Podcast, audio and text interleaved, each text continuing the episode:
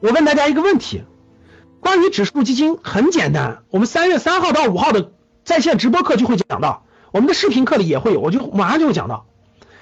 我问大家一个复利的问题，每年投一万块钱，每年每年你把你的压岁钱五千块钱再加点钱，每年投一万，平均每年百分之十五的收益，就平均每年百分之十五的收益。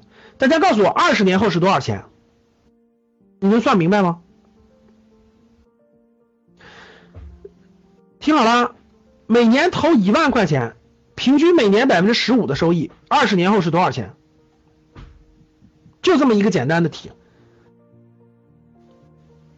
其实对于财商来说，对于投资来说，最重要的就是复利，最重要就是复利，最重要的就是复利。有人说太理想化了，那是因为你根本就不了解，你就没有，你就没有去了解真实的世界是什么样，你就轻易的说太理想化了。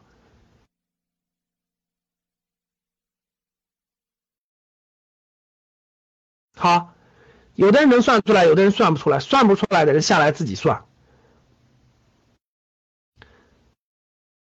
教室里有没有拿年终奖的了？教室里有没有拿年终奖的？这个其实人和人最大的差别就是，第一个你相信不相信？你从来都不相信这笔钱在你孩子就是需要的时候能发挥重大作用，所以你从来就不会做这个规划。所以人和人最大区别就是，第一是相信不相信，相信什么？第一就是相信什么，真真正正的相信什么。第二就是做不做规划，这就是人和人的差别。你从来都不相信你每年平均能达到这个收益率，那你那你学这些有什么意义呢？就不要学。你在论证你不相信，那有什么意思呢？你从来都不相信这个压岁钱照一个正确的途径去做，未来会帮到你孩子很大的忙，你都不相信，那那就没有意义。就不用去做，你可以做你相信的事情。好，教室里各位，年终奖有有拿到的吧？我问一下啊，二零一七年年终奖两万块钱以内的打个二，两到五五万的打个五，五到十万的打个十，十万以上的打个九，两到五万的打个二，二到五万的打个五，五到十万的打个十。十万以上的打个九，看见没？打九的都是好行业、好公司、好领导啊！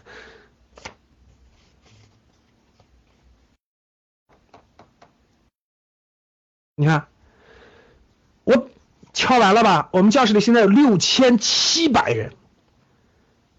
其实我不知道你们怎么想的，我觉得一般都是财迷愿意来格局听课，是吧？其实如果我是。如果我年轻二十岁，我最我其实我特别好奇，为什么我年终奖连几千块钱都没有，只有五百，但是为什么别人年终奖就有九呢？我就特别想去跟这些人聊一聊，特别想去问问他们，你们为什么年终奖这么高呢？我们的差别在哪儿？大家说我这我这思维是什么思维？好了，本期节目结束了，下期节目再会。如果还觉得不过瘾，可以加我的班主任饶胜老师微信：幺五零二六七三七五三四，聊理财，聊考研，聊兴趣，聊人生，聊梦想。好啊。